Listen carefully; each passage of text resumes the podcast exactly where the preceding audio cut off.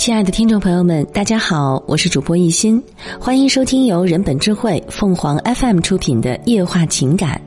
双方一起成长，而不因彼此消耗。不知道你有没有这样的发现：走入一段感情之后，如果两个人有相同或相似的目标，彼此就会变得越来越好，越来越优秀。而有的情侣却在走入一段感情之后，关系变得越来越糟糕，常常满腹抱怨和牢骚。同样都是感情，若你与对方的认知、规划、学习力不一样，那么这段感情给你的滋养是不一样的，而感情的走向也必然是不一样的。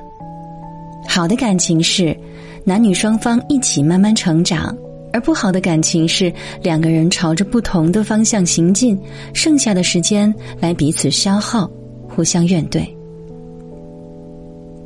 我的一个朋友木一结束了六年的爱情长跑，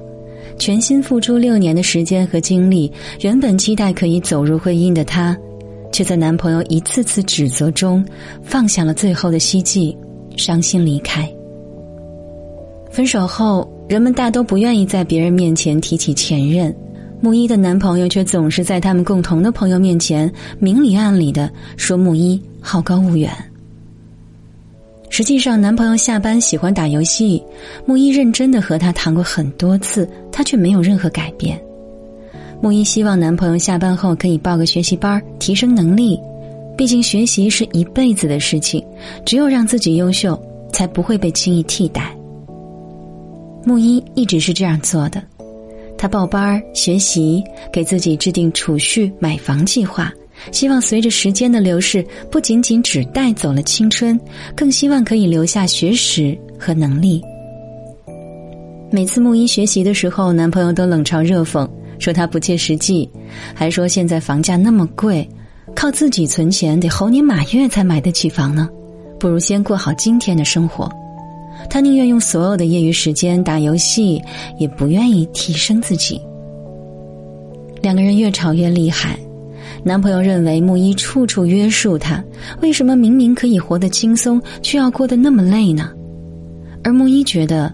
生活是现实的，那为什么不再努力一点，让未来更好呢？木一不想和男朋友再无止境的吵下去，她太疲惫了，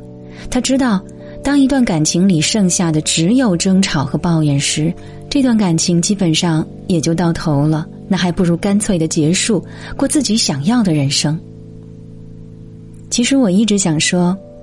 在这段感情里面，木一没有错，她的男朋友也没有错，只是他们两个人三观不一样，对未来的期许不一样，所以他们才会呈现出不同的生活状态。一个人认为生活嘛，小富即安就好了，下班打打游戏，休闲娱乐，没必要活得那么辛苦。另一个人认为要更好的学习，去成长，然后才能抵抗生活里潜在的问题和风险。可能因为他们两个人都不是彼此真正想要的那个人，所以在这段六年的感情里，两个人都特别辛苦。木一如果能找到一个和他同步的人，愿意学习成长，相信奋斗后会有更好的结果，这就是最好的感情。每个人理想的生活不一样，对生活的追求也不一样，能找到和自己合拍的那个人是幸运的。同样是从美好开始的感情，只因为两个人想要的东西不一样，最终难免走到人生的分岔路口。感情上殊途难同归，不必强求。愿你在感情里找到那个和你同步的人。听众朋友们，无论你是开心还是难过，不管你是孤独还是寂寞，希望每天的文章都能给你带来不一样的快乐。你也可以关注我们的微信公众号“情感与美文”，收听更多内容。我们下期再见。